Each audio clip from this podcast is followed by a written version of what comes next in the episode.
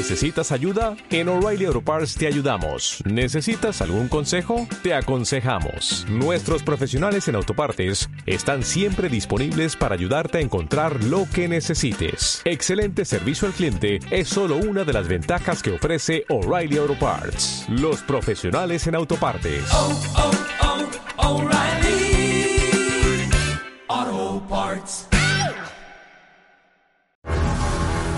Vikingos, el podcast oficial por fuera de series y el canal TNT.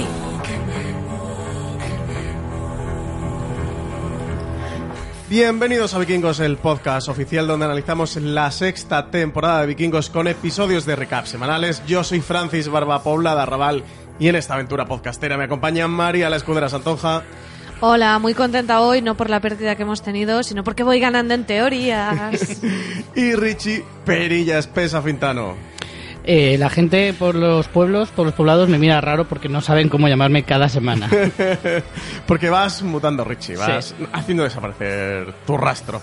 Bueno, hoy analizamos el sexto episodio ya de la sexta temporada, titulado La muerte y la serpiente, emitido eh, nada, hace un ratito, eh, este martes 21 de enero a las 10 y 5, y digo hace un ratito porque si acabáis de terminar de ver el episodio y habéis actualizado vuestro reproductor de podcast, ya tenéis disponible este recap de este sexto episodio titulado La muerte y la serpiente. María, ¿qué te ha parecido el episodio? Que acabamos de ver hace nada, unos minutitos. Pues yo creo que vamos a estar de acuerdo en que es posiblemente uno de los mejores episodios de la temporada y de los más interesantes de la serie, no solo por todo lo que ocurre, sino por cómo ocurre, o sea, las batallas que tenemos, tanto las emboscadas como las individuales, cómo avanza la trama, es todo está muy guay, muy guay, fascinante. Yo, parafraseándome a mí mismo, me he flipado muchísimo en este episodio. o sea, me ha encantado. Para mí sí es el mejor de, de esta sexta temporada. Eh, es el que más me ha hecho vibrar. Tiene, para mí, tiene absolutamente de todo. Tiene eh, unos giros brutales. Tenemos una muerte épica. Tenemos mucha comedia. Ya hablaremos de eso, pero yo he visto mucha comedia en este episodio. O por lo menos cosas que me han divertido mucho. Y, y hemos visto cosas muy, muy o sea, puntos de inflexión muy importantes en muchos personajes. O sea, que es que realmente creo que este... Sí, Bitzer prácticamente ha salido ya del pozo, ¿verdad? Como... Bueno, bueno. Yo lo veo, ¿eh? está apuntando maneras, ¿eh? Bueno, o sea, Bitzer es una persona, o sea, es un personaje que no, que no decepciona. Su girito es que siempre puede ir un poquito más abajo.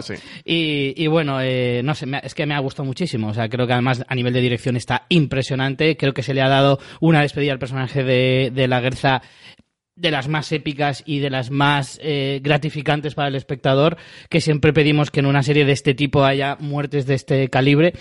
Es que yo estoy flipadísimo, eh, Francis, estoy flipadísimo. A mí me gusta mucho el episodio. Eh, creo que es el mejor de los que hemos visto hasta ahora en la sexta temporada. Lo que pasa es que a mí el primero, con la presentación de Oleg, me gustó muchísimo, me lo pasé muy bien con ese episodio, así que tengo por ahora un corazón un poquito dividido entre cuál me gusta más de lo que llevamos de temporada, pero sí coincido con vosotros en que seguramente ha sido el mejor. Hemos tenido la despedida de la Guerza, una despedida a la altura del personaje y de lo que se merecía Catherine Winnick, la actriz que ha interpretado a la Guerza desde el principio de la serie. Nada, si os parece, entramos ya de lleno a analizarla. Empezamos por la Rus de Kiev y empezamos por esa boda entre Oleg y Katia Ibar pide un brindis por los esposos y más cosas, María, que le van a traer los esposos después más sorpresitas para Ibar. Sí, eh, se lo devuelven de una manera un poco, un poco chunga.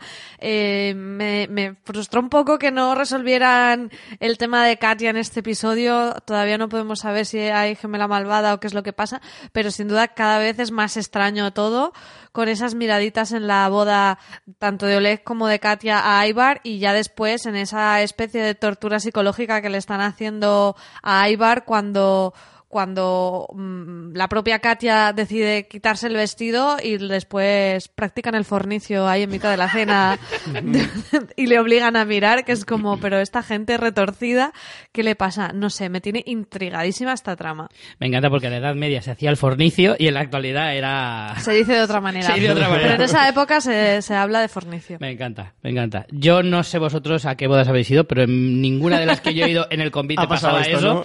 Eh, pero vamos, que hemos perdido mucho de las bodas medievales a la actualidad. ha bajado Eso es mucho el cierto. nivel. ¿eh? Yo la verdad es que es que he disfrutado tantísimo en este episodio que es que yo estaba eh, estaba viendo esa escena y imaginando la, o sea, la cara de Ivar de eh, tirado el plato, me lo pensaba comer cuando, cuando se abalanzan sobre la mesa.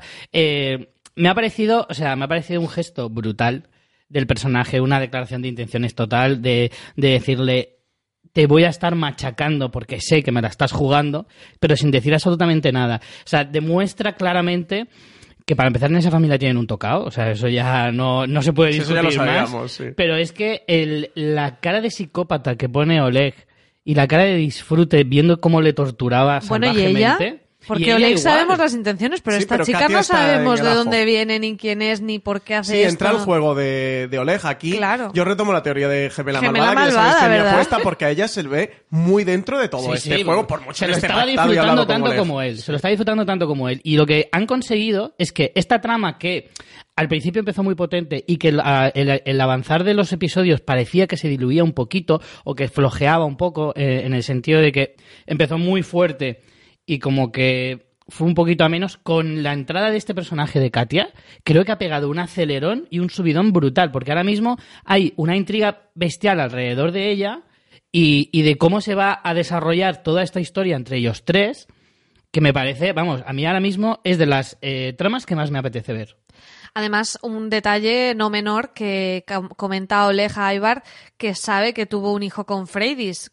Sí. Una información que él no le dio al príncipe, entonces ahí quizá, Francis, el tema de Gemela Malvada cobre Es más que, peso, porque mm, aquí se sabe que maneja información sobre, sobre Freydis y su pasado y demás. Es que si no es difícil de explicar, sobre todo eso, eh, la situación, la actitud que tiene Katia hacia Ivar, en la que está dispuesta a, a quitarse el vestido, a practicar sexo con Oleg delante de Ivar, este secreto, este, bueno, secreto, eh, mm, conocimiento que llegue a- allí a Kiev de que tuvo un hijo con Freydis, yo de verdad Eh, Él por dice esta lo de, teoría. no, yo soy el profeta, ¿no? Claro. Sigue justificándose con eso, pero ya Sí, hemos pero visto esto ya no que es siempre- profetizar, esto ya es adivinar eh, Claro. directamente. Juega porque- con informaciones igual que vimos con Ana y Dier. Eh, yo creo que esa escena de Dier y Ana con la presentación que comentábamos, creo que no fue en el primero, creo que fue en el segundo, cada vez cobra más importancia porque es a lo que nos tenemos que aferrar de cuáles son los Sí, métodos ese poder de, místico de de con lo que él juega, de que en los Claro. terceros o los externos crean en este poder místico Claro. en la figura de Cuando Oleg. es un cuando manipulador y juega con Sí, realmente es un mago, es un mago, hace que parece ¿no? que, que todo es magia cuando realmente hay un truco Sí, pero no un detrás. mago medieval, sino un mago de los que van al teatro principal, me Sí, sí, refiero. es, Yo es de David sigo- Copperfield. yo este con- desaparecer la torre. Yo sigo con mi versión desde el principio de la temporada de que él no es ningún, no tiene ningún poder místico, sino que es un maestro del timo y del engaño. Es un estafador eh, mucho más inteligente que el resto de gente que está a su alrededor y punto. No tiene más. No hay sí, nada usa la de mística ni de los demás para, para aprovecharse porque es más inteligente que cualquiera Exacto. que se siente a su mesa. Aquí es el punto de eso. Yo sigo defendiendo la teoría de gemela malvada porque si no, no sé cómo le ha podido Ay, llegar qué a estos de que sea gemela malvada, por favor. Lo estoy maravilloso. deseando. Sobre todo porque hemos visto este vínculo que se ha establecido a través de la ruta de la seda Mm. entre el norte o entre Noruega, Escandinavia, con la Rus de Kiev. Así que, no sé, que, que esta mm, gemela hermana de, de Freydis hubiera llegado hasta aquí, ¿no? Y al enterarse de que Ivar estaba en la corte, pues esté jugando todo este rol, desde luego sería una herramienta muy poderosa, o está siendo una herramienta muy poderosa de Oleg hacia Ivar, un Ivar que se le ha ido subiendo a las barbas y con el que de nuevo vuelve a tener una herramienta para controlarlo y aquí vemos cómo utiliza el, el poder del sexo, ¿no? De cómo lo utiliza para, para de nuevo agarrar a, a y tenerlo, tenerlo agarrado. Y luego des- eh, tenemos que recordar que de Freydis tampoco conocemos bien su pasado. O sea, ella no sé si era, llega, Era esclava. o sea, que Mm. podría ser, o sea, no sabemos sus orígenes, podría ser que tuviera una hermana vete tú a saber dónde. Yo voy a hacer un teaser y mi teoría de este, de este episodio, de esta semana, va sobre esta trama. Ahí lo dejo. Vale, vale, vale. Yo no tengo clara mi teoría todavía de este episodio. A ver si ahora se me ocurre conforme vayamos analizando. Bueno, vámonos a, a la Guerza y a su campo.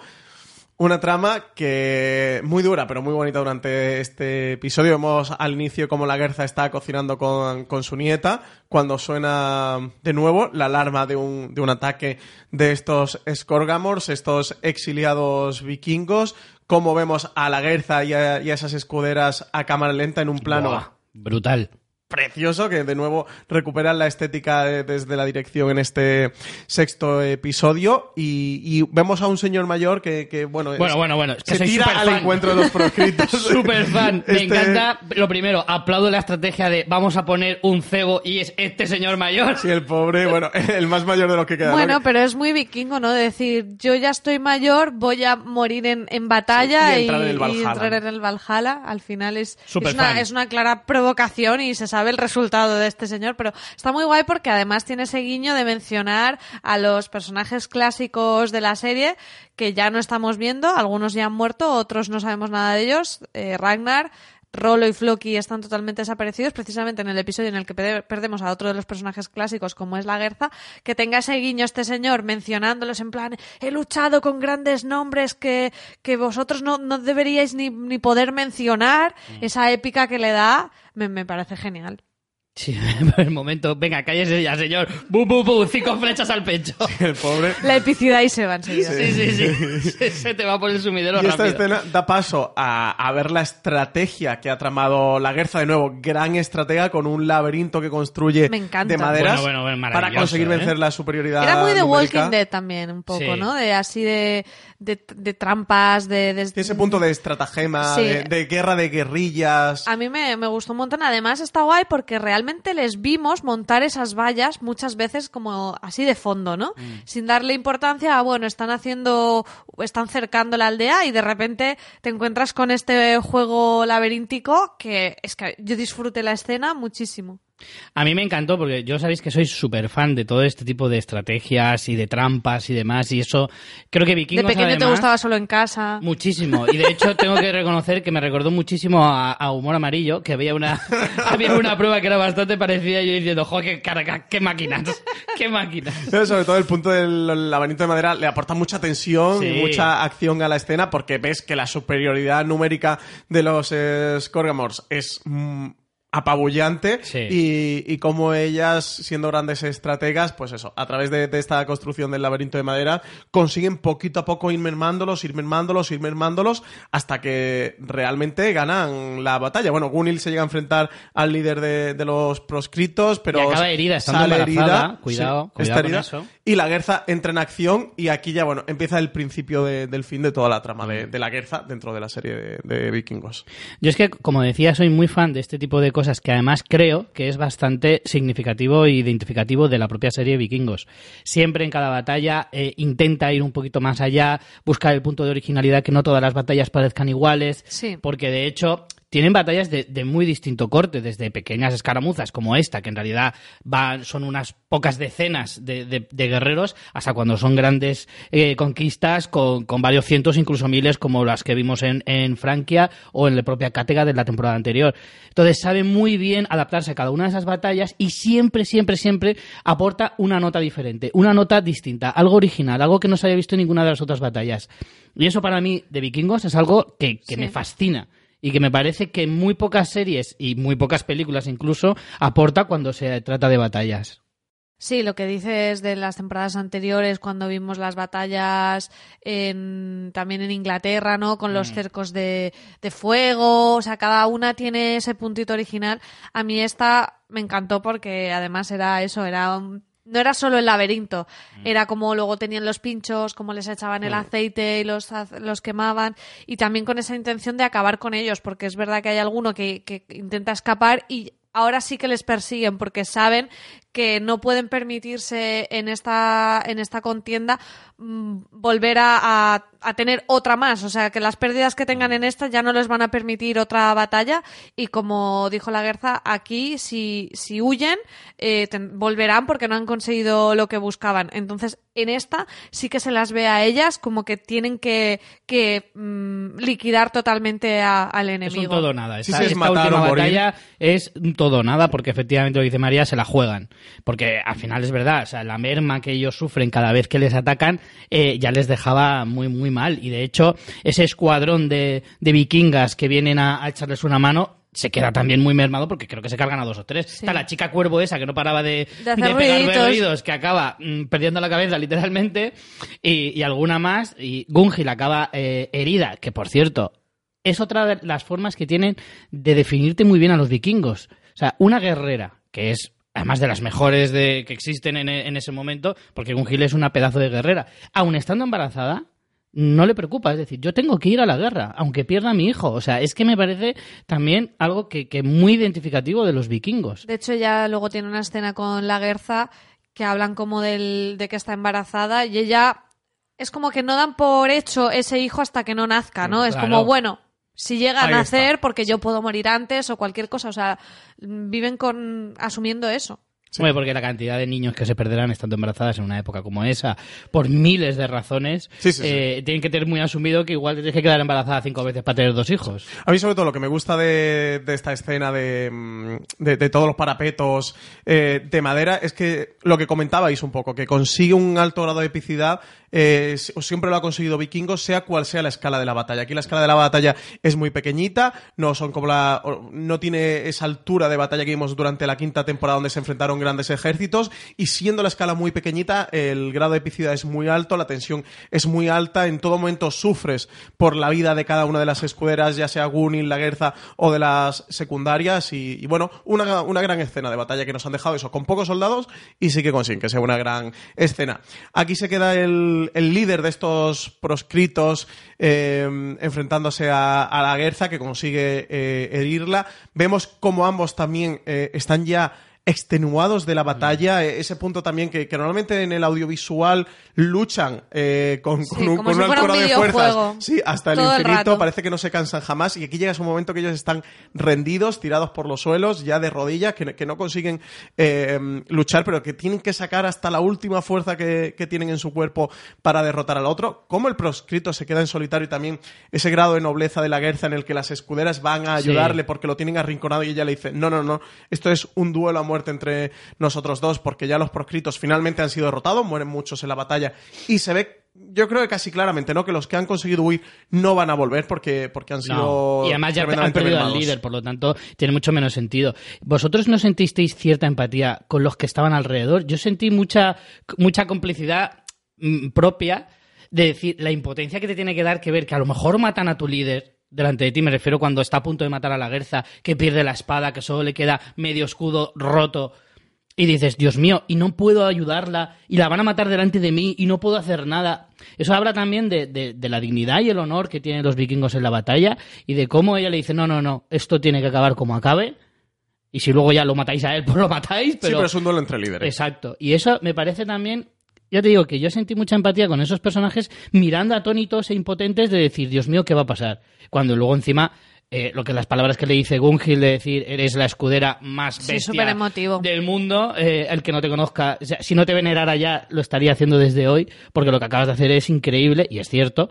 Eh, bueno, es que esa escena es Es de- que es brutal, la tiene de, de gallina de rodillas y desarmada y aún así le vence. Sí. Es toda la escena es perfecta porque ya el, el- las palabras que tienen justo antes de enfrentarse con el proscrito justificándose de a ver yo soy un vikingo y luché por Ivar como podría haber luchado por cualquier otro y cuando la Gerza le contesta de que, que Bjorn no le no le desterró por eso sino porque había mancillado un poco el el recuerdo de Ragnar de cómo uno debía actuar, ¿no? Porque no es que Ivar fuera uno más, sino las cosas que hizo Ivar no las hubiera hecho cualquier otro. Sí, y, y, de como nuevo además en lo del el- legado de Ragnar, ¿eh? que lo hemos hablado en Sí. muchos episodios de cómo ella habla de que traiciona todo lo que era Ragnar y lo que representaba Ragnar, lo que significaba Ragnar y cómo vemos que Ragnar murió pero sigue presente en la serie y sobre Sí, lo ha conseguido a través de su legado.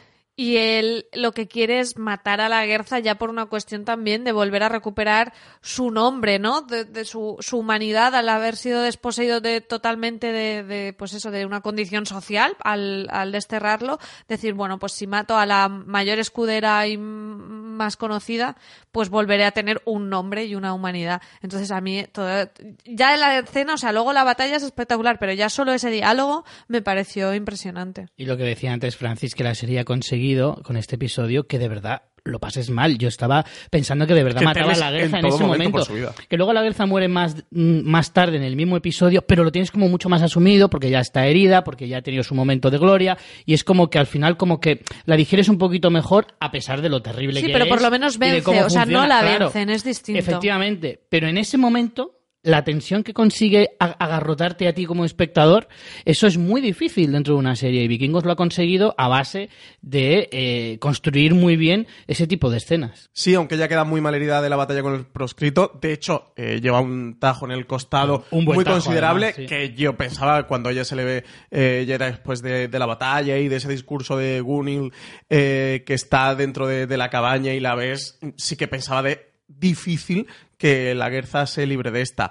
Eh, así que si queréis con esto, bueno, eh, empalmamos con la Guerza que, mm, que, se, que se va hacia Kattegat, que decide ir hacia Kattegat, que cuando está llegando se cae del caballo y, y bajo la lluvia se bueno, ahí no con el tenemos claro aún que sea tal y como está montando, no sabemos que ha llegado a Kattegat, podemos intuirlo, sí. pero puede haber llegado a otro sitio, Sí, no hombre, sabemos dónde ha llegado. que- yo lo, lo- lo- lo interpreté de esa manera inmediatamente. Sí, pero no, pero no juega con, no es súper explícito que sea Kattegat. Pero sí lo entonces- dice, creo que, creo que la Guerza dice Ella dice que va hacia a Kattegat, sí. pero digo que cuando cae del caballo realmente está súper oscuro. Sí que ves que hay edificaciones, pero que podría ser Kattegat o un punto a mitad de camino, no, no lo sabes. De hecho, ese es el juego con, con la escena con Bitzer, que dices, estará en el mismo sitio, va a ser esto lo que va a pasar y efectivamente sucede, pero hasta que no Yo creo pasa, que es tienes menos- un poquito la duda. Es menos sutil de lo que igual la serie pretendía que fuera, porque yo creo que era bastante evidente que había llegado a Kattegat, que, que efectivamente, de hecho, cuando tú empiezas a ver que Bitzer tiene esas visiones, como que te lo empiezas a leer y dices, uy, uy, uy, uy, uy, que está llegando, que está llegando el momento. Yo creo que también aceptas que la muerte sea así, porque sabes que la Garza va a morir igualmente. Porque Claro. también, Sí, con es el punto con el que yo quería enlazar esa trama Sí. con, con lo que ocurre después con lo de Bitzer, porque eh, es el- la diatriba de si Bitzer realmente la mata o la remata. O La sea, remata. Yo creo Sí. que la remata, sí. Sí, sí, yo, yo también creo eso. ¿eh? O sea, Hace creo que- que, también es un poco lo que queremos creer, porque si no la muerte es tan terrible que, que es que sea a manos del pobre Vixer, que además, imagínate eso a nivel psicológico, ya con lo tocado que está Vixer, encima que le pase una cosa así, que acabes matando por error a alguien que, a ver, mm, hay que recordar que Bitzer y todos los hijos de, de Ragnar, que no eran de la Guerza, le tenían jurada... eh, Sí, la muerte a la Guerza. Menos Ubbe, que al Sí, final... no, Ubbe al principio también, Pero luego, luego le pasa perdona. página, sí. Y Bixer en principio también le perdona porque se le ve muy afectado cuando descubre que es la Guerza la que está matando, pero aún así, joder, es que es un, un golpe muy duro, ¿eh? Lo que pasa es que quieres no creerlo, ¿no? Estás viendo ese espacio que parece efectivamente el mismo, con esa lluvia y con todo, y ves la serpiente y ese cuerpo que sale, que parece como un genio malvado, parece Jafar convertido en genio en Aladdin. Ese, ese cuerpo así de genio serpiente tiene de hecho como una especie de armadura que no lo hemos comentado, que la armadura que lleva la Bueno, guerra bueno, en el bueno, episodio es súper chula, y cuando yo vi ese cuerpo de esa serpiente que tenía una armadura similar, dije, ya hasta que hemos llegado la hemos Mm. cagado Bitzer y es terrible, terrible. Sí, yo creo que, que eso, que efectivamente. Está muy bien hecho, ¿eh? La remata, no la mata. Lo que pasa es que entiendo que sí que Bitzer va a creer que la mata él y no va a tener el punto de información. No sé si lo sacarán en la serie o no, de que a Bitzer realmente le cuente o Gunil le cuente en qué estado se encontraba la Guerza. ¿Qué, qué es lo que a él le haga saber o ver que realmente él no la mató o no exclusivamente la mató, sino que la Guerza ya estaba Claro. muy mal herida y era muy difícil que no muriera por las heridas de la batalla con el proscrito? La, la propia Lagarza se lo dice, le dice, Bixer, no te preocupes, que Sí, yo que ya ya me voy a Val- al Valhalla a estar con Ragnar y estoy Ya, la pero más eso de no contenta. significa que le deja, que, o sea, eso no significa que sepa que ella ya iba a morir igualmente. Yo la verdad no, ahora mismo no soy capaz de anticipar eh, las consecuencias que va a tener esto. O sea, me, me quedé tan descolocada de que la mu- muerte efectiva de la Guerza fuera esta, por- porque ese es el giro súper no vimos sorprendente venir, del esta episodio. en nuestras teorías no estaba, ¿eh? Claro, era No, no, dificilísimo porque que muriera la Guerza tal y como sucede y ya es mayor y es verdad que toda la trama que ella ha tenido era muy de cierre. Bien, incluso que muriera en este episodio, pero o que muriera a las puertas de Kattegat o que muriera llegando a Kattegat o en la batalla o lo que sea. Pero este giro era bastante imprevisible Y yo de verdad no, no sé qué puede suponer esto para Witzer, para su relación con Ubbe, porque además la escena está montada en paralelo también con esa cena en el salón de Kattegat con una cantante que es preciosa y están allí Ubbe y Torbi. Sí, muy emotiva la escena esa. Es, mm, no sé, es, es terrible. Y, y con también esa profecía cumplida, ¿no? Que, que le dijo el profeta. De hecho, la Guerza tiene justo esa visión del profeta antes de que aparezca Witcher, o sea, que es que realmente estaba ya al borde de la muerte, porque yo lo entiendo así, ¿no? Cuando ve al- profeta su manera de recordarle esas Al palabras oráculo. que le dijo. Sí, El el, el oráculo, oráculo. sí. Que sí, claro, que no se confunda Claro. con Oleg. Es que esto con la traducción es un poco confuso. Eh, cuando ve al oráculo, que recuerda esas palabras que le dijo de que a ella le mataría un hijo Sí. de, de Ragnar. De hecho, teníamos también teorías cuando se quedó embarazada de que podía morir Sí. por ese parto o lo que fuera, aunque Sí, creo que ahí no era por Ragnar.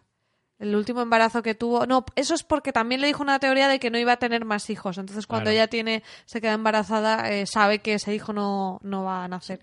Entonces, ostras, es, es que es durísima la Se escena. cumple la profecía del oráculo, que era algo que, que no sabíamos si iba a ocurrir, sino que siempre ha estado esa espada de Damocles sobre la guerra a lo largo de estas temporadas, porque además esa promesa de muerte de los hijos de... Claro, se había Ragnar- ido realmente ya. Bueno, con Ivar podía con quedar. sí. Así que al final sí, se cumple. Y yo creo que es el punto en el que eh, la Gerza Bitzer le, les culpa, les culpa, porque yo creo que en parte porque ella sabe que está muerta, en parte porque sabe que era el destino y que era inevitable, de que era su muerte desde que el oráculo se lo profetiza, y también porque ve el estado de Bitzer, ¿no? Yo creo que ella sí que se da cuenta que, que está fuera Que de no sí, de- de, que no es consciente, sí, sino que él actúa casi como un autómata. Ahora que dices lo del destino, me gusta mucho porque en este episodio se habla mucho del destino de una manera curiosa o de cómo los vikingos creían en ese destino, porque aunque ellos tomen decisiones, con Bitzer también lo veíamos, su destino era como, no, a ver, sí, yo tomé, hay, hay como un equilibrio, yo tomo la decisión de bajarme del barco de Ubbe, pero a la vez es el destino que me lleva a ello. Aquí lo mismo, es como independientemente de lo que hicieras, esto ya estaba escrito, y después con la trama de, de la elección del rey de Noruega, Sí, es lo mismo, es como es una sí. elección, pero a la vez es el destino y los dioses Claro. que han querido que suceda así. Entonces es, es muy curioso esa manera de interpretar el transcurrir de los hechos que, que tenían los vikingos. A mí me gustaría resa- resaltar también la, la, la figura esta de la serpiente oscura y demás, que eh, Vikingos no es una serie que abuse mucho de los efectos especiales y que evidentemente eso también hace muy... en- siempre engorda muchísimo los presupuestos y demás, por lo tanto por eso lo tiene que reducir un poquito, pero sin embargo lo sabe meter muy bien en momentos muy puntuales y en esta ocasión está muy justificado, está bastante bien hecho, a pesar de que es muy cortito y demás, y, creo que efectivamente está puesto en el momento justo y la cantidad justa. O sea, a mí me gustó muchísimo esa parte porque te habla mucho de- del, del momento tan terrible que está pasando Bitzer, de Tan hasta oscuro. qué punto le, le atormenta la figura de Ivar eh, de una forma tan terrorífica y que le lleva a hacer cosas tan terribles. Está a punto de, de, de pegar incluso a Amma, es como te se lo llama iba a decir. chica. Tenía razón y era esa, esa actriz Sí. que sí que aparece en IMDB, pero que está bastante irreconocible. Sí, que eso lo hablamos la semana pasada, que yo la encontré, aunque lo dije luego fuera de Sí, micro, María y y yo- María y Brady no me creía. No, porque nosotros estuvimos viendo a la actriz, estábamos teorizando si era ella o no, pero no estábamos seguros. La actriz se Mm. llama Christy Down Dinsmore y sí, era ella y el personaje es Amma. Y, y por eso digo que le, le lleva a hacer cosas que podían ser incluso, bueno, más graves que matar a la Grecia. Es difícil, pero que siempre está jugando ahí en la línea, en, en esa eh, fina, el filo de la navaja con The Witcher de decir, usted es que está a punto de hacer alguna locura casi constantemente y que te genera también esa tensión constante de decir, uy, madre mía, a ver si en un momento dado pues levanta la espada y se carga a alguien, hasta que al final ocurre. A ver si Ubbe tiene que cargarse a Bitzer para que no sea un peligro o algo así. Y yo al no creo que final lleguen a tanto. Se cumple mi Yo- teoría de que Bitzer, que es el primero de los hijos de Ragnar Yo eh, no voy a adelantar mi teoría, creo que va a ser para este episodio, pero creo que esta vez sí que sí, por fin Bitzer. este va a ser su, eh, su, su tocar el fondo del pozo, porque ¿a qué más bajo puede Eso ya te iba a decir, digo, es que ya quedan pocas cosas, Ha ¿eh? matado a la Guerza, claro, ya, ya es el, el último punto. Creo que esto sí le puede servir para reflexionar y que sea esa piedra de toque de ya no sale por él mismo, ni por todo lo que él está haciendo con su cuerpo, sino por lo que ya ha sido capaz de hacer Mm. por su estado eh, mental y físico a otras personas, de ha sido capaz de matar a la guerra y y peor aún, de manera inconsciente, no siendo consciente de, todo lo que estaba haciendo y que eso sí que le lleve a reconducir su vida y su foco, su odio hacia Ivar. Yo creo que esta vez sí que sí, esto es el, último punto, ¿no? Lo que le faltaba. De hecho, creo que sí, en ese punto del destino con el que está jugando la serie, con el que está jugando la trama y con lo que le dice el oráculo en el episodio anterior, esto, todo lo que ha vivido, le ha llevado, le ha conducido, este camino le ha conducido a matar a la Guerza, cumplir esa profecía del oráculo y a partir de aquí que Bit se remonte y se convierte en un Bitzer mejor, en un Bitzer es 2.0. Cada vez que decimos ya lo de que Bit se remonte ya me entra la risa porque es que, de verdad... Joder, es que son es seis que episodios quiero, diciendo lo mismo, claro, ¿eh? Claro, es que quiero que Bitzer ya salga de esta, así que es que ya está más difícil ¿eh? seguir bajando en el pozo. Es Pero que ahora la, la apuesta en, en, en, la casa de, de apuestas sí. ahora mismo se, se, paga más el, el que salga del pozo que el que no salga, ¿eh? en la taberna de Kattegat de apuestas, sí, sí. Yo creo que esto ya sí que sí, ¿no? Ya para el séptimo episodio yo creo que nos empieza a tocar la, redención un poquito de, de Bitzer y que remonte.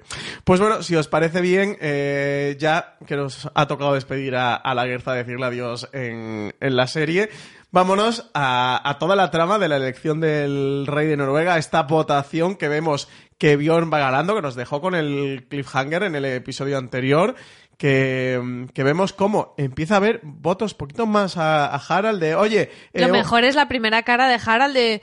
Vaya, lo siento. Mm, Cosas que pasan. Mirando a Bjorn como, bueno, tú tranquilo que esto va a ser una excepción. Y cuando ya hay varias, no Bjorn va mirándole con una cara de, me la has jugado. Ha sido un episodio de grandes miradas, ¿eh? de grandes fantástico. duelos así Mira, visuales. Yo es que estoy contentísima con esta trama, no solo porque haya acertado mi teoría, sino porque es que Bjorn es que es un panoli. Entonces Sí, se lo merece sí. todo, porque además tiene cara de enrabietado, de niño, de ¡Jo! Esto no es lo que habíamos dicho, ¿sabes? Tiene una cara de, de enfurruñado que es como, mira, ¿somos vikingos o no somos vikingos?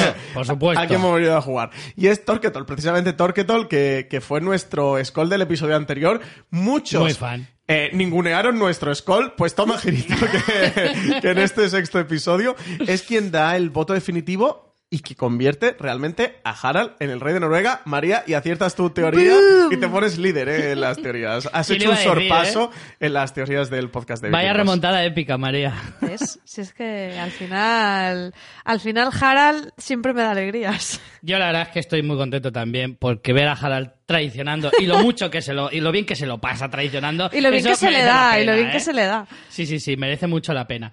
Pero también te digo, ¿eh? tiene ahí un puntito de, Al final Harald es un personaje que se le ve mucho las costuras eh, a nivel de personalidad y se le ve como sigue teniendo ese puntito de envidia cuando cree ver a Gunhild, que la confunde con otra vikinga, y se le ve ahí un poquito como, como su punto débil, ¿no? De decir, sí, sí, soy rey de Noruega, pero perdí a mi amada por culpa de, de y eso es algo que nunca le perdonará. Y, y parece un poco increíble cómo va, pas- va Bueno, a una de sus amadas, ¿eh? Sí, que bueno, este a también Claro, claro. tiene sus caprichos. Bueno, como todos los vikingos, bueno, también te digo que como mucho en la sociedad actual también pasa, ¿eh?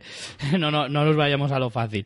Y en ese sentido, eh, también me sorprende cómo Harald va como evolucionando su traición eh, a lo largo del episodio. Es como, al principio es como, bueno, son cosas que pasan, luego es, hay un poquito de regodeo en las miraditas, de decir, ¿qué? Te las creías muy guapas tú, ¿eh? Y según va pasando, ahora yo soy el rey, tú no lo eres, ven a mi comida, Sí, sí, y así sí. me ves la como escena, rey.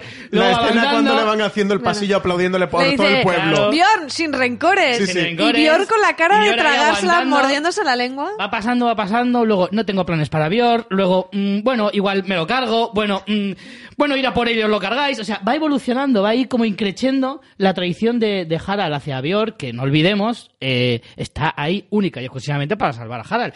Björn no iba a conquistar Noruega, no iba a ser rey, se encuentra con todo Se eso. iba a enfrentarse a Olaf para rescatar al que había sido su aliado. Claro, al final Mira, tú no piensas... se puede ser tan panoli. ya Es está. muy panoli y estoy de acuerdo contigo. Y las caras de, de, de niño eh, mosqueado, eh, totalmente de acuerdo. Pero, jolín, si tú echas la vista atrás de toda esta evolución de esta trama de Björn, dices también un poco como, o sea, venía aquí a salvarte el culo y acabas Sí. traicionándome en mi puñetera cara delante de todo el reino y es como, quedo yo como un fantoche, Sí. encima va El problema es que le pone en evidencia, no tanto que no gane Bjorn. Pero además, a, a sabiendas, en mitad de la celebración dice, bueno, él venía aquí con, con el aura de ser el hijo de Ragnar. Sí, dice, ya no y- importan eso los hijos de Ragnar. muerto. Es- es- eso Sí, ya además pasó. hace el discurso de, de gana el pueblo, no hace como un Sí. discurso popular contra la monarquía, cuando Populista, realmente se acaba de convertir en rey de Noruega, de el que quien me haya votado a mí le ha dado el poder al pueblo, ya quitamos a Mm. los hijos de Ragnar, entendiendo que los hijos de Ragnar son como, Una como élite. la élite, no como esa, esa casta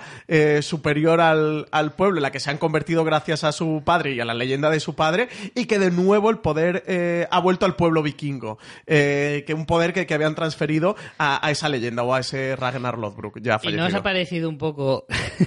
a mí me, me ha hecho mucha gracia porque ha sido como justo muy oportuno que todo lo que pasa cuando le dice Olaf y le pregunta cómo has conseguido que todos se pongan de tu parte y dice, les has prometido cosas y no sé qué. ¿No recuerda un poco la situación actual de España? Yo he visto cierto paralelismo ahí. ¿eh? ya lo dijimos con lo de las elecciones que lo proponíamos Sí, sí, que sí, se hicieran ¿eh? tirando piedras de colores. A mí me gustó mucho porque es como eh, lo que decía Francis, ¿no? Está haciendo ese discurso tan populista de lo que la gente quiere oír y Olaf, Olaf tiene una cara de a mí no me has engañado porque Olaf, bueno, será muy místico pero tonto no es. Es el más listo de todos, ¿eh? Y- De toda la reunión es el que más se Claro. la sabe y es el que intuye lo que ha hecho Harald y sabe perfectamente, Sabe perfectamente lo que, ocurrido. habíamos sospechado de que cuando él se propone de ir a recibir gente a los muelles es Sí, precisamente para muelles, hacer sí, esas claro. promesas No y era esas para cargar maletas, los paseos al muelle, ¿no? Pero esto demuestra que la política del ser humano no ha cambiado eh, en, en es normal, siglos cada uno milenios. tiene sus intereses político. y ese es el juego. Sí, sí, lo sí. que yo tenía la duda de, vale, ¿y con Ketil qué es lo que sucede? Y al final eh, vemos que Ketil no le había pedido nada explícitamente eh, anteriormente, pero ahora sí se lo pide, ¿no? Le pide que le mande con- colonos a Islandia y que lo nombre a él rey de rey, Islandia. Entonces, Sí, ahí lo que le da sí es una moneda, es el favor, ¿no? De cambiar el favor Sí, de yo pero- te Claro, apoyo, me debes no le una. hace la petición antes, sino que le, le- favor. se quiere cobrar ese favor a posteriori. Sí, sobre todo porque es un favor que sabe que a Harald tampoco no le va a costar Claro, ¿a ti especialmente. te Islandia es un terruño al norte Claro. que de hecho ni conocen ni tienen explorado. eh, y a Ketil, pues sí que le vale esto de Pero convertirse yo en no ese rey de entiendo por qué. Harald no se lo confirma y, y Ketil se da cuenta enseguida que va a traicionar a Björn y, y Ketil traiciona a Harald. Es que no entiendo muy bien ese juego de decir lo que pide lo que pide Ketil es bastante razonable.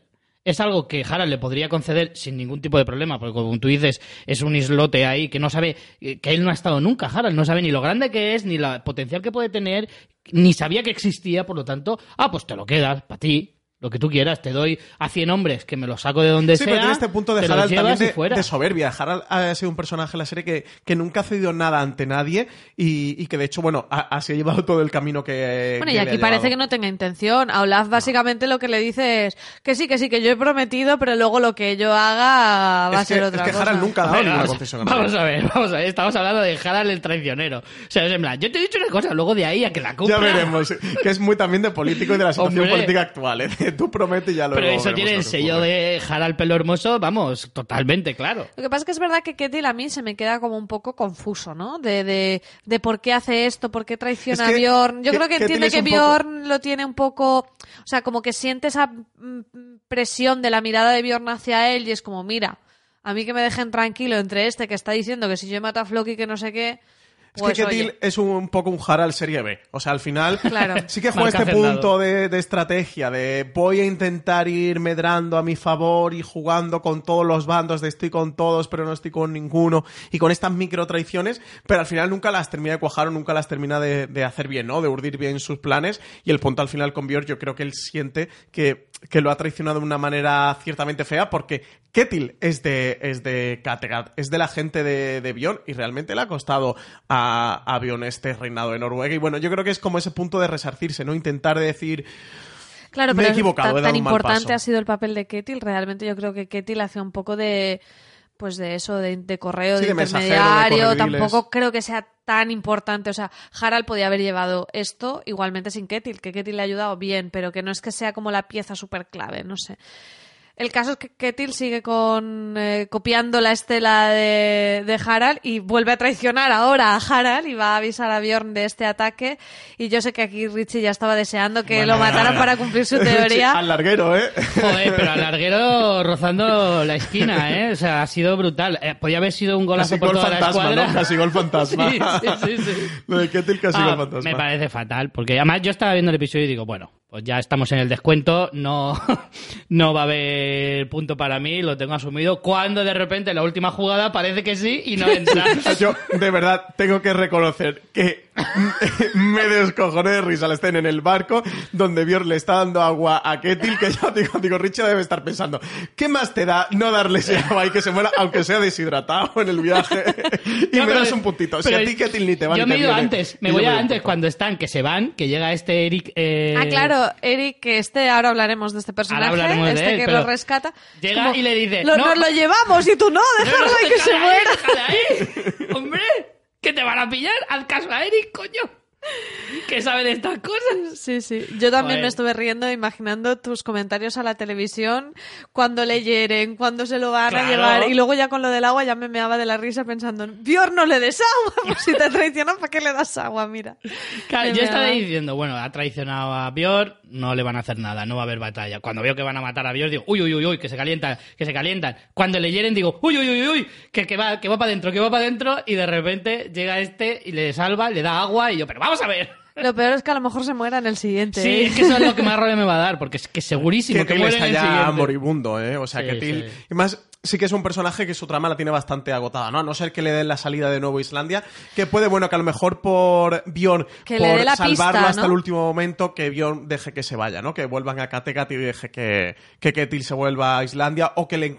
que lo mande un poquito con la misión de recuperar a Floki, porque seguimos sin saber nada de Floki, ¿eh? La trama de Floki sigue desaparecida durante esta primera parte de la sexta temporada. Yo Sí, sí. creo, a ver, aquí nos han introducido a un personaje que se llama Eric y es pelirrojo.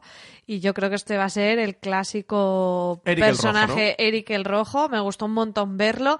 Hablan de que ellos también son como unos proscritos que van y vienen, que viven un poco de como mercenarios. Sí, comerciantes, ¿no? Sí, pero son como una especie de Mercenarios. equipo A, ¿no? Es como, Sí. son mercenarios, pero guays. Pero guay. Van- Vamos solucionando problemas, ayudando a la gente. Bjorn que se ha quedado tan solo, tan mermado, quizá con este nuevo grupo y con la información de Ketil de Islandia, quizá vayan hacia Islandia y sea allí donde se refuercen o demás. O sea, porque realmente ahora Harald es rey de Noruega y si Harald quiere matar a Bjorn, Bjorn es una presa ahora muy fácil. Porque al final eh, tendría que convencer a todos los que acaban de votar que no quieren que esté él como rey, sino que quieren que esté el otro, que le ayuden o lo que sea. O sea, mm, Bjorn ahora está, no lo han matado, pero está en grave peligro de muerte porque si está en Noruega en cualquier sitio, mm, esas órdenes de Harald, mucha gente las cumpliría. Entonces, no estaría raro del todo. Y con este personaje de Eric el Rojo tan explorador, que lo- y con Ketil, que tiraran para Islandia. Sí, es un personaje muy interesante este el que han metido a la trama, porque, bueno, Eric el Rojo quizás sea de los eh, vikingos más conocidos en la cultura popular, entonces que decidan introducirlo en, en la serie, y porque han coqueteado con Islandia, creo que en cierta manera, de, de esa llegada o primera llegada de los europeos a América del Norte, que, que, bueno, que parece ser que fueron los vikingos, que llegaron 500 años antes que Cristóbal Colón, y precisamente... Canadá, ¿no? Sí, quien se supone que llegó, eh, eh, o ese vikingo que llegó, es un hijo de Eric el Rojo, era Leif Erikson, que lo comentamos aquí en este podcast. Creo que fue en el de repaso de la quinta temporada que comentamos todo esto. Y ese Leif Erikson era hijo de Eric el Rojo. Ese es el Erikson, pues el hijo de, de Eric. Así que no sé si van a introducir todo esta trama y lo de Islandia No, y lo de Floki y lo van a ir guay. enlazando por aquí. Creo que está como muy hilado que hayan introducido ahora el personaje mientras tenemos lo de Islandia eh, pendiente. María, te estoy viendo que estás poniendo cara de teoría. Sí. Espero que no sea sobre esto que estoy yo contando porque Oye, pero si le acaba de decir yo lo de que iban a Islandia. sería muy Harald, ¿eh? No, no, que esto. se vayan a Canadá. Te harías un Harald, ¿eh? Que se vayan a Canadá, no, pero acabo de decir yo que creo que con Eric, que es muy explorador, y con Ketil y con Bjorn, que no se debería acercar a Noruega porque se lo van a cargar, que fueran a Islandia. Sí, pero ahora, atención, porque es que aquí se abre una brecha muy gorda. O sea, eh, a las puertas, a lo mejor no tanto, pero o sea, no, no estamos tan cerca de esa, inves- esa invasión de, de Oleg el Profeta hacia Escandinavia. Igual está un poco más lejos de lo que nosotros nos creemos, porque si no, imagínate, en plena guerra civil, porque esto es- significaría una guerra civil entre el reino de Noruega el re- Me eh, encanta que se acaban de unir y ya están en una guerra civil. contra Kattegat, porque aunque Bion se vaya, ¿qué va a opinar Ubbe de esto? Que ahora mismo es el regente de Kattegat. Claro, pero el problema es que UB está, o sea, Kattegat es un único de los reinos contra todos los demás que hemos Sí, visto que son pero ¿y qué va a 20. hacer? ¿Que ¿Hincar la rodilla directamente? Es que no van a poder es muy, enfrentarse, No ¿eh? es muy de Uber Lothbrok, precisamente. Pero es que no van a poder, es que no van a tener fuerza. Realmente, toda la estrategia de Olaf era por eh, de, de reunificación, es porque un independiente o incluso Sí, dos independientes no puedan luchar contra el resto. Pero Lo único es que no Olaf, a, a- a viendo esta trama con... guerra entre ellos. Yo lo que sí que pienso es que Olaf puede tener el punto decisivo, que Olaf ha visto todo el plan urdido por Harald, que realmente ha sido muy sucio, y sí que Les va a tocar Bjorn. hacer elecciones otra vez, Sí. igual que aquí. No, o haga alguna estrategia con Bjorn y tal. Lo que pasa es que, que realmente Olaf sea quien rompa su propio plan. Se ha puesto muy complicado. Es que Harald ha jugado muy bien sus cartas. Y muy interesante, ¿eh? Yo de que, verdad que no sé cómo van a resolver este tema con... Ahí está. con- o sea, yo era como, vale, Harald va a acabar como rey de Noruega y lo veía bastante y me gustaba, pero a partir de aquí sí que te deja como, vale, ¿y ahora qué? Es que esa es la cuestión. Ahora mismo la serie conseguido que puedan pasar un montón de cosas diferentes. Porque efectivamente Olaf puede o tragar y adelante porque en realidad el plan es suyo, o directamente eh, traicionar a Harald porque no le ha gustado las formas, o, o, o claro, o, o que los que estaban aliados con, con Harald se den cuenta de que les había engañado y se, también se subleven contra él. Es que realmente ahora mismo pueden pasar un montonazo de cosas y eso es también está muy, muy, abierta la ¿eh? temporada. Sí, Nos sí, vamos sí. a meter en un episodio séptimo, ya quedarán eh, cuatro para el final de la temporada y es verdad que ahora mismo las opciones están completamente abiertas. En el Ecuador de temporada, pasa, rebasado un poquito el Ecuador de la temporada, está todo completamente abierto. Pues no sé si os parece que pasemos ya directamente a la primera no sé, de nuestras secciones, que pasemos directamente a la cueva del oráculo.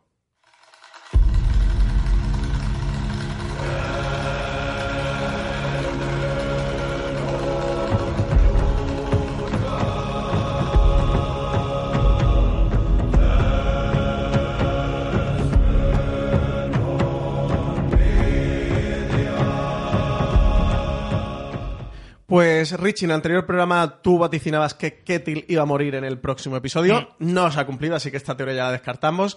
Yo dije, pobre de mí, que Bitsen iba a salir del pozo en este episodio que se iba a dirigir hacia la Rus de Kiev a por Ivar. Y por lo que sea, casi, no ha casi, salido. la mía también rozando el larguero.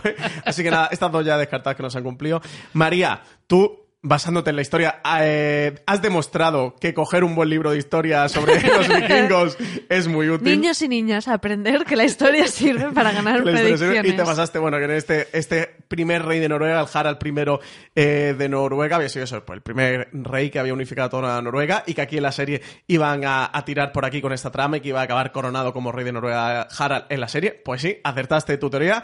Así que va María líder con, con, las dos. teorías, dos puntitos. Richie, tú y yo llevamos solo un punto. Así que nada, María, eso nos ha hecho un sorpaso en las teorías. Y nada, quiero saber cuáles son vuestras predicciones para los próximos episodios, Richie. Pues yo, como decía antes, mi eh, teoría de esta semana va en torno a la trama de la Rus de Kiev y voy a decir que el profeta Oleg tiene un espía en Kattegat, que gracias Uh. a este espía explicará, o sea, voy un poco más allá, explicará toda la historia con eh, Katia. ¿Y quién es el espía? Todavía no me la juego con eso. Esa teoría es buena, ¿eh? Todavía no me la juego. Yo que- simplemente digo que toda esta tortura psicológica que va a- hacia Ivar tiene que ver con que eh, precisamente Oleg tiene un espía en Kattegat, que es el, el que le ha dicho que eh, tuvo un hijo con Freydis, que existía una- esta mujer, que le encontró esta mujer que tan parecida. No, no eh, quiero hacer hincapié en la razón, que si es hermana malvada, que si es una chica que se le parece mucho, o simplemente es otra que, que Ivar se imagina que es esta, que son las tres teorías que dábamos la, la semana pasada. Eh, no entro en esa, simplemente digo que este espía justificará de dónde sale esta mujer y por qué Oleg sabe que tuvo un hijo con Freydis. Es buena, es buena. Incluso a esta hermana o gemela malvada la podría haber traído de allí el Por espía. ejemplo, de efectivamente. haber conocido de que Por eso digo que si es el caso, si la teoría de que es gemela malvada Sí, sí, se es muy justifica, será gracias a que este espía la- lo sabía. Eh, si resulta que es una chica simplemente que se le parece mucho, este espía es el que se la ha buscado. Y al final es el que le contó que tuvo un hijo con Freydis y etcétera, etcétera. Muy buena, muy buena. Me gusta, me gusta mucho, Richie. Yo estaba pensando que la espía podía ser esta personaje de Amma, que Sí, lo único que lo único que hace es estar cuidando a Witcher, pues así le podían dar un poco de chichilla, porque Podría es un personaje ser, que Pero no me la voy a jugar tanto. No, ya no. voy a afinar tanto es, el tiro. es muy complicado, pero cuando lo has dicho, el único que he pensado, digo, ¿qué personaje no para de salir y realmente tampoco hace mucho? Y es ese personaje.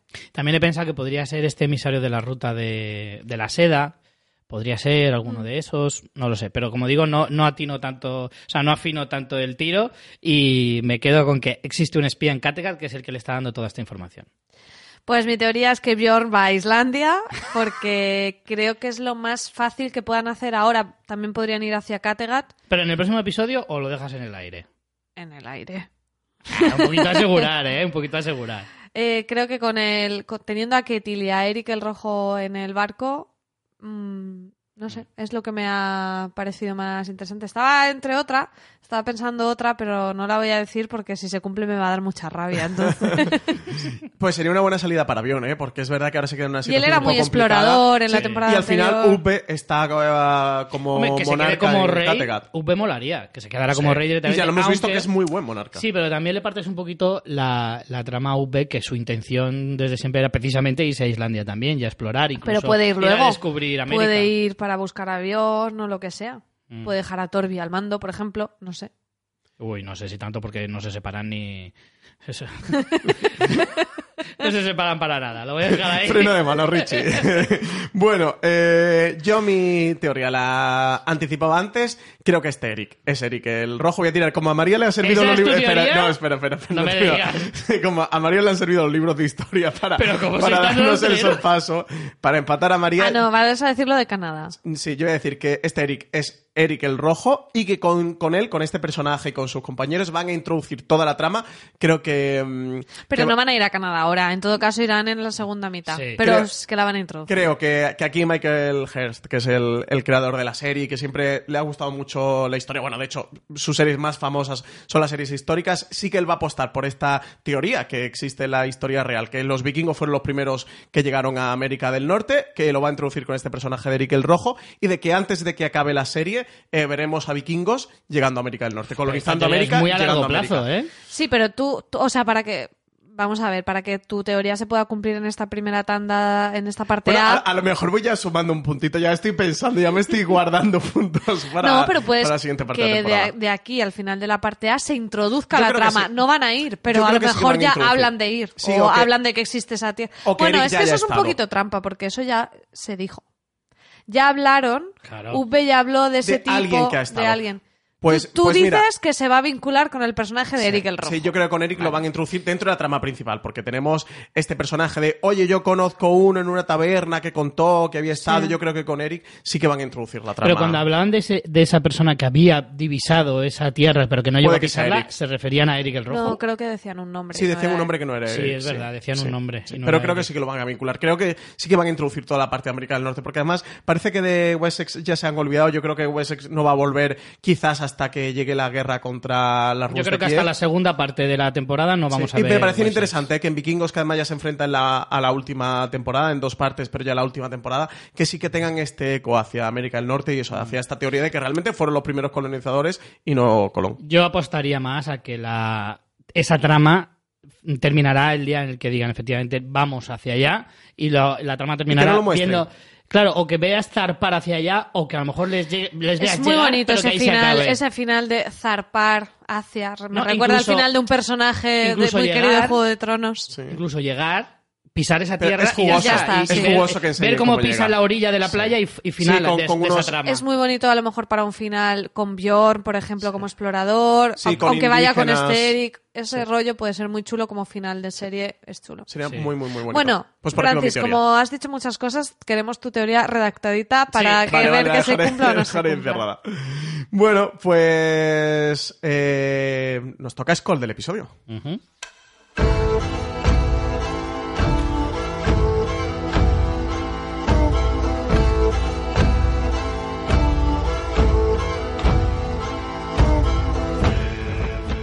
En este episodio lo hemos tenido muy difícil eh, y tenemos los votos divididos sobre a quién se lo vamos a dar, ¿eh? Porque por un lado tenemos... Yo se lo hubiera dado a Harald por ser Claro. Un cabrón espectacular. tenemos a Harald, Claro. que con sus artimañas se ha convertido en rey de Noruega, pero tenemos a la Gerza, a un gran eh, personaje, uno de los personajes más importantes de la serie, que ha fallecido. Perdona, que- y mi proposición. Ah, bueno, Ah, tú, sí. tú tenías una tercera propuesta. Sí, es ese señor en las puertas del pueblo de la Guerza gritando en plan, "Os voy a dar pa'l pelo, que yo lucha con Robo, no sé qué, catapult, flechazo.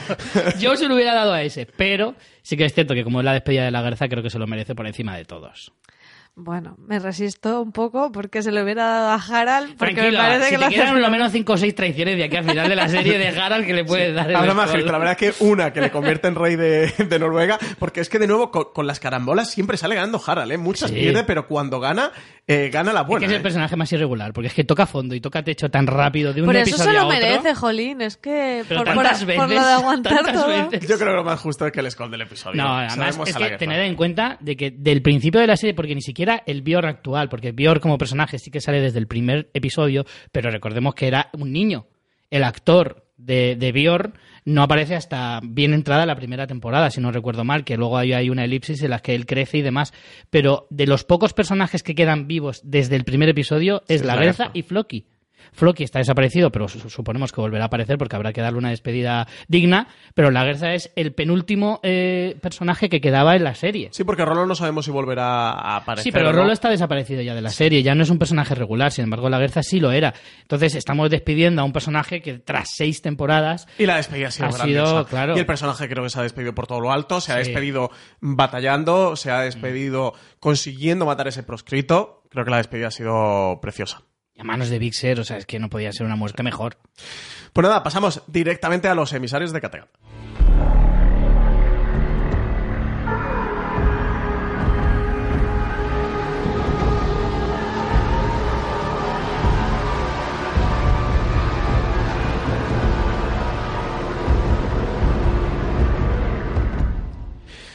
Bueno, pues en Apple Podcast nos dice Yo Ubbe, genial recap. Gracias chicos por vuestros comentarios, aclaraciones, predicciones y cálculos de distancias a pie.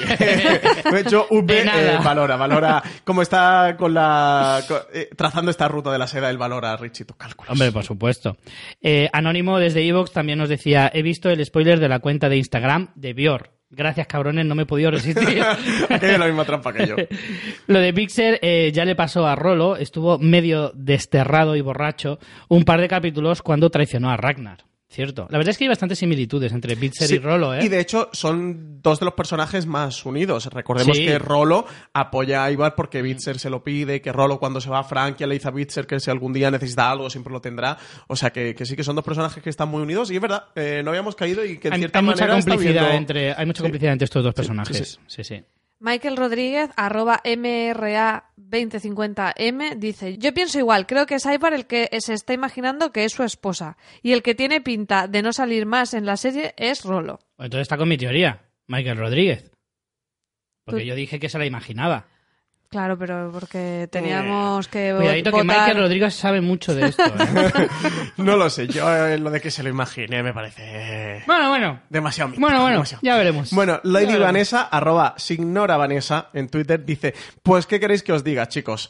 O acierto una vez Francis con la salida del pozo de Bitzer o ya que lo maten. El chico muy cansino ya con sus alucinaciones. Es verdad que, que eso, esta caída en los infiernos de, de Bitzer, yo necesito que salga, porque además es un personaje al que le tengo mucho cariño, de todos los hermanos, al final siempre ha sido el que ha tenido este punto más débil, siempre eh, sobrepasado por, por Ubbe, que era el hermano mayor, o por Ivar, porque tenía mucha más rabia mm, que él, y bueno, y Bjorn por, por esa mística que ya tenía Bjorn curtida en la batalla. Hombre, había otro hermano no sé que era peor, que no recuerdo el nombre, al que mataron, que era súper desagradable y yo no me Sí, dio el pena que muere al final de la cuarta temporada a Eh, manos de Sigurd. Ivar. Sigurd, Sigurd, sí. Sí. Además llevaba unos pelos muy poco vikingos, no me gustaba nada. El Darion, arroba Markville en Twitter, nos decía, muy buenas, el personaje que sale con Vixer creo que se llama Amma, interpretado por Christy Down Dinsmore, eh, que por cierto esta actriz es la pareja del actor que interpreta a Bjorn. Un saludo desde Alemania. O sea que el Darion estaba con mi teoría también. Sí, sí, el Darion. Yo no quiero decir nada, pero sí. hoy los emisarios de Kattegat están muy Muy a favor de, con eh, de Richie. Perilla. Con perilla espesa, ahí lo dejo. Mira, nos escuchan desde Alemania, ¿eh? el, Sí. el Dario nos escucha desde Alemania, así que un placer que tengamos también por ahí oyentes fuera de España y a, a- a lo largo de todo el globo terráqueo. Bueno, eh, publicó hace unos días TNT eh, un juego en Twitter para saber cuál era tu alter ego de, de vikingos, que era un, un vídeo que pasaba muy rápido, imágenes de los diferentes personajes, y entonces si hacías pantallazo con, con el móvil, eh, te salía la imagen de cuál era tu alter ego en vikingos. Nosotros lo hemos hecho, invitamos a todos los oyentes que os metáis en la cuenta de Twitter. Pondremos el enlace de Canal en las TNT. notas del programa. Pondremos el enlace, pero si no entráis en la cuenta de Twitter de TNT, que es arroba canal TNT, y ahí está cuál es tu alter ego con el hashtag de vikingos TNT y, y, oye, invitar a todo el mundo que lo haga, que vea cuál es su alter ego y que nos escriba Aunque a lo mejor os salen cosas TNT. que nos gustan, porque a mí me salió Bitzer. A ti te ha salido Witcher, ¿no? Y Richie, ¿tú quién eres? ¿Cuál es tu alter ego en vikingos? A ver, a ver. es que a mí me salió. eh, finalmente yo me he quedado con Ivar. o sea, has hecho trampa. Has hecho trampa. Has hecho muchas veces hasta que te ha salido el que tú querías. A ver, es que, la- es que me salió dos veces seguidas el mismo y era Torbi. era? Pues entonces que eres Pues Torbi, Torbi. Yo pensé, yo pensé, digo, me están troleando. Siempre Claro. sale Torbi y estoy aquí como un pringao porque me parecía increíble que me Pues- saliera dos pues, veces eh, seguidas. Claramente eres Torbi. No, Torbi. claramente soy Ivar. Richie Stormy, a mí me ha salido Pion y prometo que no he hecho trampa, pero Pion Piel de Hierro, por lo que sea, pues fue el que me salió a mí.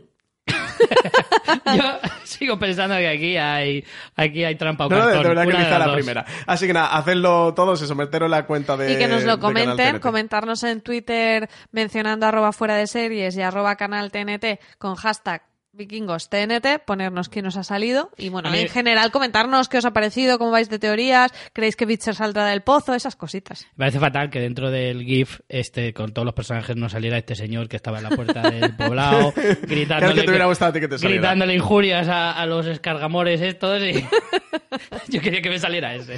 Pues esto ha sido todo en el sexto recap de Vikingos, el podcast oficial.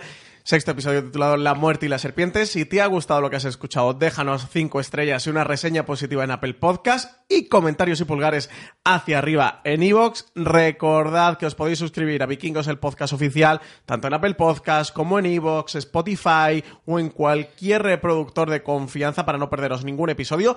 Que también estamos en YouTube, en el canal de YouTube de TNT, ahí podéis encontrar estos recap y sobre todo no os olvidéis de que el episodio de la sexta temporada de Vikingos, que se va a titular La doncella de hielo, se emitirá el próximo martes 28 de enero a las 22.05 en TNT y que nada más terminar la emisión del episodio tendréis disponible nuestro podcast de análisis. Pues nada, Richie y María, con esto ha sido todo en este recap y ya solo nos queda decir... ¡Escol! Una producción de Fuera de Series Media para el canal TNT.